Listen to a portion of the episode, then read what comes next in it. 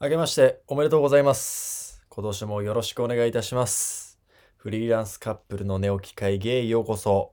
このラジオではですね、チャンネル登録者数10万人ほどの YouTuber 僕と、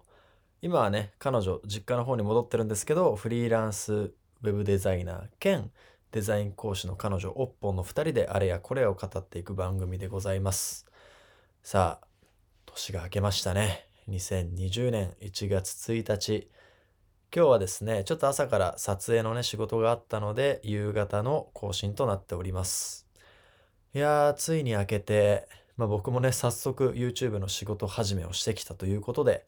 まあ、皆様いかがお過ごしでしょうか。まあ今日はですね、まあ僕個人的な2021年、こういう風に過ごしていきたいなっていうね、目標を、ま、みんなとシェアしていこうかなと。そしてまあそのついでにね、僕が最近考えてることなんかもお話しできればいいなと思います。ということで、1月1日あるいは2日とかにね、このラジオを聞いてくれてる皆さん、本当にありがとうございます。ね、たくさんテレビが面白いのやってる中でわざわざ聞いてくれるということで、まあ僕も一生懸命ね、まあ即興で話していきたいなと思っております。まあ2021年、現在ですね、まあチャンネル登録者数10万人ぐらいですかね、個人チャンネルは9000人弱で、まあ、個人としても動画編集の仕事をいくつか任せていただいている状態でして、まあ、そこから今年どういうふうにやっていこうかっていうところなんですけど、まあ、まず一番大事にしたいところは、あの体を壊さないっていうところですね。この体を壊さないっていうと、結構ね、あのまあ、ないがしろにしやすいというか、あの本当に自分の心の状態と体の状態をしっかり把握するっていうことがすごい大事だなと思っています。で、まあ、特にね、今回、今回、去年ですか、あのコロナでね、緊急事態宣言とかになった時に、まあ、ずっと外に出られないっていう状況の時に、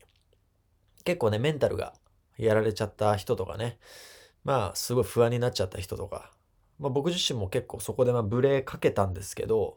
まあ、そういったところも含めて、自分のメンタルコントロールっていうのを、まあ、常にできるようにしておきたいなっていうのが今年の一番の目標です。もともと僕は結構自分の感情のコントロールっていうのが得意な方なので ま何かすっごいイライラしたりとか、すごい誰かのことを嫌いになったりとかね、不安になったり寂しくなったり、そういったのは基本的になくて、で、そうならないためにどうしていけばいいのかっていうのをより、まあ今年はね、気をつけていきたいなと思っております。やっぱ周りのね、YouTuber の人とかも見ていて、ま、毎日毎日再生回数とかね、チェックして、で、そこがやっぱり視聴者さんにもね、伝わってしまうっていうところで、どうしてもね、体を壊してしまう方が多いという中で、1年間まずは健康に働くっていうことを第一の目標にしたいと思っています。で、2つ目が、まあ、今のがどちらかというとね、まあ、メンタル面、まあ、今年1年を通じてっていうところなんですけど、次が、まあ、仕事の話で、2021年はもうひたすら燃え尽きる。炎を燃やすというような年にしたいと思っています。結構今ね、過去一ぐらいで仕事のモチベーションが高くて、YouTube をこれから復帰していくっていうところもそうですし、個人としてもいろいろ仕事をしていきたいなと。で特にその中で今年考えてるのは、チームで頑張るっていうところですね。もうこれ何回も言ってるんですけど、自分だけがひたすら寝る間も惜しんで働いて、できる作業量ってやっぱどうしても限られてくるんですよ。なので、まあ、自分だけがね、豊かになるのではなく、まあ、僕の周りの何回か言ってますけど、編集者のみんなと一緒に、まあ、マサチームとしてね、一緒になんかいろいろできたら面白いなと思ってます。で、もちろんね、ボナールの方はボナールの方で、僕もいろいろね、ちょっと今年これやりたいなって、まあ、考えてる企画というかね、まあ、変化みたいなのがいくつかあるので、それに挑戦して、まあ、とにかく今年は燃え尽きるほど働くと。そして僕だけではなくて、僕の周りの人もみんな一緒に、まあ、豊かになっていく。っていう、そういうような一年にしたいなと思っております。どうですか？皆さん。まあ、特にこの時期、副業とか、ね、何かいろいろ考えてる方もいると思うんですけど、まあ、やっぱ僕自身もね、の周りにもそういう人たくさんいるので、まずは僕の周りの人から、まあ、一緒に、ね、まあ、幸せな人生歩めていけたらいいなと、結構本気で思っています。で、次にですね、えー、メンタルの話をちょっとしようかなと思っていて、今年1年間の、大きな目標とも若干被るんですけど、もっとね、自分の内側に目を向けるというか、まあ、自分のメンタルを成長させる一年にしたいなと思ってます。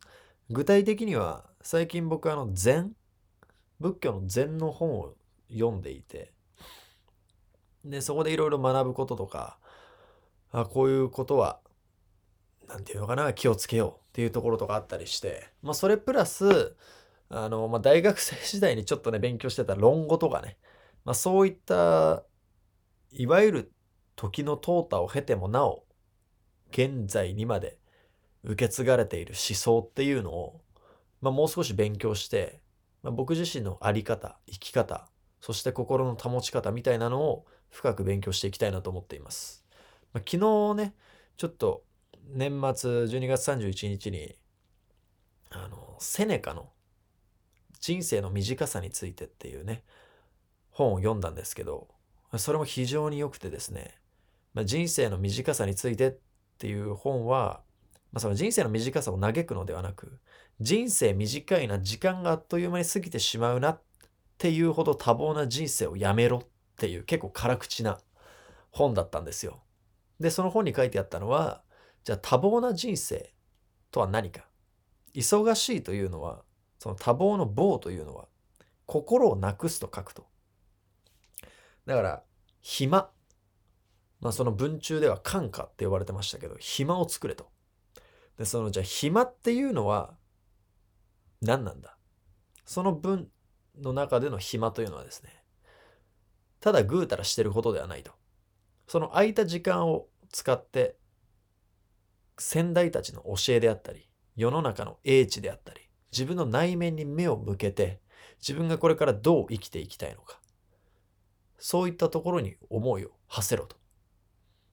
いう教えがありまして、かなりね、まあ、共感したというか、やっぱり僕が今まで、まあ、26年間生きてきて学べないことっていうのを本では学べる。そういう、まあ、仏教とか論語とか儒教とか、そういったところから学べるっていうところで、まあ、今後ね、まあ特に今コロナだったりまあ本当にね情報が溢れてる世の中いろんな情報にね気持ちがどうしても揺さぶられてしまう。周りの人が羨ましくそして妬ましく思えてしまう。そういったこの社会において心を整えるっていうのは非常に大事なことだと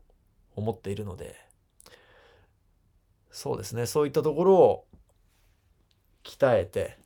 まあ、あとは禅の体験なんかもね、実際にお寺とかに行って、禅の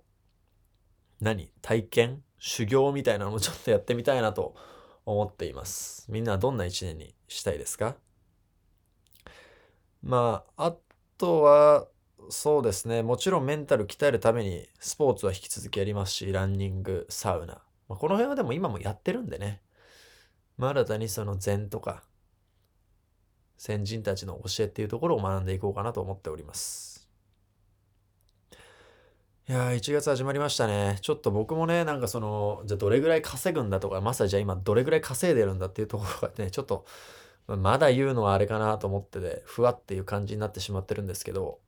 あと今、友人とね、一緒に考えてるのが、その大人のための合宿っていうのをやろうと思っていて、まあこれ聞いてくれてる人って結構意識の高い学生、あるいは社会人だと思うので、そういった人がね、まあなんかつまらない飲み会に参加するよりも、まあ、学びのあるような合宿っていうのを今、まあ、最初身内だけでやろうと思っているので、まあ、それもね、うまく回るんだったら、一般参加者とかも集めてやれたら、まあ面白いかななんて考えてるので、これからちょっといろいろ動いて2021年も走り切りたいと思います。ということで、この後もね、早速僕は引き続き仕事をしていくので、皆さん一緒に頑張りましょう。それでは、いってらっしゃい